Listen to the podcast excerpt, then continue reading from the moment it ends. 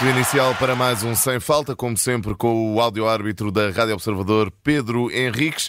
Pedro, como sempre, olhamos em primeiro Boa lugar. noite. Boa noite, olhamos em primeiro lugar para a equipa de arbitragem. Como sempre, destacas o árbitro principal e também o vídeo-árbitro, não é? Sim, Fábio Veríssimo de Leiria, internacional, e o Fábio Mel, eh, da Ação do Porto, estava como vídeo-árbitro e, portanto, foram, foi, digamos, esta dupla eh, que nós destacamos eh, hoje a arbitrar ao, ao comando dos destinos em, em termos de arbitragem deste jogo ahm, do Moreirense com o Sporting. Jogo em casa do Moreirense, aqui na nossa emissão, e acho que, que também é importante falarmos sobre isso. Na nossa emissão em direto, houve aqui alguma conversa relativamente às dimensões do, do campo do Moreirense, e o Pedro Henriques fez uma ressalva, não só em relação ao campo do Moreirense, mas eh, como eh, todos os campos da Primeira Liga, eh, em relação às dimensões. Pedro, se quiseres fazer esse esclarecimento Certo. antes de irmos à Sim, de análise forma dos lances. rápida. Sim, de forma rápida. O que diz a lei para os jogos da- do futebol profissional é que o comprimento tem que ter o mínimo de 100 metros e o máximo de 105. E de largura entre 64 e 68. Portanto, tudo o que seja encaixado nestas dimensões, mínimas e máximas, ah, ah, está tudo correto. A Primeira Liga, e só a Primeira Liga, não sendo lei, pediu que dentro destas dimensões todos os campos tivessem 105 por 68. Quer dizer que se algum campo tiver menos um metro de largura, ou menos um metro de comprimento, ou dois, desde que esteja encaixado nos tais 100, 105, 64, 68, tudo bem. Mas eles pediram que todos tivessem 105 por 68 para criar uma questão de equidade. Ou seja, para que não haja diferenças de campos mais pequenos, campos maiores, e portanto eh, ser, ser mais perceptível até mesmo eh, para o próprio jogo do futebol. Depois, o que há é a percepção que as pessoas muitas vezes têm em função das bancadas, ter uma pista de atletismo à volta, como já não são muitos estádios que têm, bancadas mais verticais, bancadas mais distantes, que dá muitas vezes a ideia de campos mais pequenos ou mais compridos, ou mais curtos, ou mais largos, mas na prática e na realidade, neste momento, todos os campos da Primeira Liga estão com 105 por 68 e dentro dessa perspectiva ah, falámos, porque na, na altura até penso foi o João que disse que pa- Sim, parecia o mais nosso pequeno, tinha dito que sportinguista, sim, mais sim, sim. Pois, exatamente. Mas na prática e na realidade tem o, o estádio, portanto, Comendador Joaquim de Almeida Freitas tem 105 por 68. Todos os campos com as mesmas dimensões na Primeira Liga. Saltamos então para dentro desse campo e logo aos 3 minutos começou a, a- começaram os lances, eh, não, não que haja muitos, mas começaram os lances que vão estar em análise. Aos 3 minutos eh, surgiu esse primeiro gol do Sporting, Pedro. Exatamente, e o gol é legal, até porque na altura o próprio guarda-redes Moreirense uh, fez um gesto de, de cotovelo, como quem diz, de que a bola teria batido no braço, e ficou ali algumas dúvidas porque o, o gol do Morita foi ali meio um bocadinho às três tabelas, parecia que tinha batido no braço, e como nós sabemos, e essa é que era a questão, se uh, a bola tocar na mão ou no braço de um jogador e automaticamente entrar na baliza ou ato contínuo, ele ainda der mais um toque ou dois e rematar e fizer gol, mesmo que seja sem querer o gol é anulado. E portanto é daquelas coisas que não precisa de interpretação, precisa só neste caso que o árbitro, se tiver capacidade, ou o vídeo-árbitro, veja se tocou tocou no braço. E realmente ficámos com a ideia do braço. E houve, mas foi do Fripong, ou seja, do jogador que estava em posição, portanto, a defender. E, e mais, se porventura não fosse golo, ah, estou convicto, porque essa é a minha leitura, que o VAR iria intervir para dar penalti, porque o Fripong, embora de certa forma tenha sido surpreendido pelo facto da bola ter batido eh, e ter ido ao seu braço, o facto de ter o braço completamente aberto, fora do plano do corpo, para ganhar uma volumetria extra, acabando quase por dominar e controlar a bola. Uh, mas isso não é muito relevante porque a bola ao tocar no braço e ir ao solo, o Morita acaba por introduzir a bola na baliza. Mesmo que o árbitro tivesse visto, e, e se calhar não viu, mas tivesse visto a mão e que até achasse que era penalti, o que é aconselhável nestas ocasiões é não há lei da vantagem nas- na questão dos penaltis e lei da vantagem significa o quê? Não é dizermos, ah, porque ele deu vantagem. Não, significa que o árbitro tem que esticar um braço para a frente, antes era dois, e até inclusivamente verbaliza, embora a gente na televisão não ouça, eh, tipo joga ou siga, e portanto ele não esticou nenhum braço a dar lei de vantagem, porque não se dá lei de vantagem no penalti. O que se faz é um compasso de espera, para que eh, naquele segundo, dois segundos que se seguem, perceber, caso haja uma situação de clara de gol, se a bola entra ou não entra na baliza. Se não entrar, assinala o penalti. Se entrar, valida o gol. Pronto, de qualquer maneira, não sei se o árbitro tivesse a percepção do braço, do Fripong, e o mais importante é que o Morita não tocou a bola com o braço. E portanto, o gol do Sporting é um gol legal. Aos 30 minutos, há ou não um penalti sobre Guióqueras? É um lançamento lateral. Uh, o lance descreve-se de forma simples. O Maraca está nas costas do Guióqueres a fazer marcação e o Guióqueres vai, vai receber a bola que vem do lançamento lateral. E o Guióqueres está com os pés bem fincados no chão e com portanto, a anca e a bacia e, e as costas todas para trás para, digamos, fazer finca-pé para que o Maraca que está nas suas costas não o tire daquela posição. Ora, o que acontece? O Maracas não só está encostado, como faz aquilo que é o normal nestas circunstâncias, tu estás a fazer força para trás e eu, eu como estou de frente, faço força para a frente, como? Colocando as mãos em, em proteção à frente. Uhum. Na prática, é como se um tivesse a empurrar para trás ou tivesse a empurrar para a frente. Agora, aquilo que é o Guiocas ter perdido a bola, não ter conseguido dominar a bola porque foi empurrado ou puxado ou carregado de forma ilegal, eu não consigo ver isso, mesmo com as repetições, e hoje até tive a oportunidade de ver depois o, o programa pós-jogo, onde dão estes vários casos de forma mais, eh, mais perto e com mais repetições. E, portanto, uh, para mim, boa decisão, que era isso que eu já tinha visto no, início uh, e no direto no jogo, sem penalti. Ou seja, há mãos, mas não há falta. Aos, Exato, 40, aos 47 minutos, golo anulado a trincão. Bem anulado, Pedro? Sim, muito bem anulado, portanto é no momento do remate do Pedro Gonçalves, a bola vai ao poste e depois vem para o Trincão que remata e faz gol.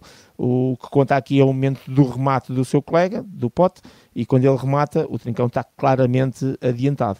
Mesmo que fosse defesa do guarda-redes, uh, é, é a mesma coisa, ser um jogador, neste caso um guarda-redes a defender, ou a bola ir ao posto ou à trave, o que conta é perceber se o jogador que depois faz a recarga, no momento do remate do seu colega, já está adiantado em relação ao ponto adversário, e se tiver e, e, e fizer a recarga como fez, uh, considera-se que tira vantagem da posição em que se encontrava no momento do remate, e portanto fora de jogo bem assinalado. Faltou-me dizer que este lance já é da segunda parte, portanto um jogo sem, sem muitos lances lances uh, duvidosos uh, e, e dignos de análise.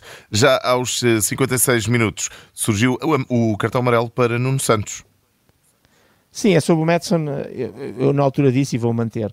O, o lance isolado aceita-se o cartão amarelo, é ali uma, uma, jogada com as mãos e com os braços à cabeça do adversário quando está de costas para ele e portanto há ali alguma uh, forma mais negligente de abordagem do lance, o, enfim, e aceite isso. A questão é que para trás, uh, e nós não falamos aqui nos lances todos, sobretudo aqueles que, em que não há cartões amarelos, a não ser seja uma coisa evidente, como vamos até falar num desses lances, uhum. uh, para trás o, o, critério do árbitro estava a ser demasiado largo, o que, enfim, até da, estava a dar não se pode dizer que estava errado, porque no fundo estava com o jogo perfeitamente controlado em termos disciplinares, uh, e este lance, este amarelo, aceita-se isolando o lance, mas perde um bocadinho assim... Uh, Dentro do contexto. contexto. do jogo, não é? Dentro do contexto, exatamente. De qualquer maneira, isolando este lance, eu aceito perfeitamente este cartão. E de resto é mesmo um lance isolado, porque foi o único Exato. amarelo deste Moreirense Sporting, Exato. algo que também não, não é muito normal, particularmente na nossa Exato. liga, apenas um cartão amarelo e, portanto, também digno de nota. Aos 62 minutos, Pedro, saber se há penalti ou uh, não por o braço de Ulmante. Sim, é uma bola que é cruzada pelo Fripong e a bola vai assim naqueles cruzamentos que, de balão que vai lá acima e depois desce. E o que acontece é que o Ulman está, uh, está na sua própria área, obviamente, e está a discutir a bola com o Maracas. E, o, o, e ele tem o braço esquerdo relativamente levantado, quase que ali ao nível paralelo ao solo, ao nível do ombro, mas o, o Maracas está a agarrá-lo completamente no, no, braço. E quando a bola desce, tanto um, Ullman, como o Maracas vão tentar cabecear. E até se vê o Maracas depois em câmera lenta, percebe-se o Maracas até fecha, fecha, os olhos para tentar chegar à bola. O facto de estar a agarrar, o Maracas estar a agarrar o braço do Ullman, não lhe permite ter o braço noutra posição qualquer que não fosse aquela porque ele está a ser agarrado. E portanto, não vou dizer que há falta atacante, porque os dois jogadores estão a utilizar o braço um sobre o outro. E a bola com 10, o que é que vai acontecer? Não, ninguém toca de cabeça e a bola bate claramente no braço esquerdo uh, do Ullman, sem penalti. Portanto, é uma bola completamente inesperada, vem em balão, ainda por cima o braço está a ser agarrado, portanto, não há movimento deliberado e, e, o braço está ali até porque ele não consegue tirá-lo porque está a ser agarrado e portanto uh, é, uma, é, um, é um lance sem penalti, mas um lance que, que interessante de análise porque foi preciso ver em câmera lenta até para tentar perceber se tinha batido mesmo ou não no braço. De qualquer maneira, uma boa decisão e o VAR obviamente teve a observar isto e não há motivo para apontar portanto, penalti. Portanto, a equipa de arbitragem também bem aqui neste Sim. lance aos 62 minutos. Finalmente, aos 85 minutos, ficou um amarelo por mostrar, Pedro. Sim, porque este é mesmo daqueles que não têm gestão. Enquanto os da primeira parte, aquelas cargas, aquelas faltas, e nós fomos falando, esta é daquelas que é o, pisão, o chamado pisão, uh, que, que é o jogador que entra fora de tempo, chega tarde e depois o que acontece, e neste caso estamos a falar do Human sobre o Assué, é que com, com o sol e com os pitons pisa claramente o peito do pé, de resto o jogador foi assistido inclusivamente, não é por ter sido assistido, estamos a falar de queda de cartão amarelo, mas percebe-se com as repetições que é uma entrada muito dura e este não tinha gestão possível, uh, ainda por cima não é que haja gestão no primeiro minuto ou minuto 85, mas já que o jogo a decorrer na parte final, uh, era mesmo importante ter mostrado cartão amarelo neste caso. De qualquer maneira não mostrou e é, digamos, uma, uma falha que, que vai servir sobretudo para, para basear um bocadinho aquilo que também vai ser a minha nota. Pedro, estão então analisados os principais lances deste uh, Moreirense 0 Sporting 2. Falta, falta conhecermos a nota para a, a equipa de arbitragem, liderada tanto por Fábio Veríssimo como por Fábio Melo.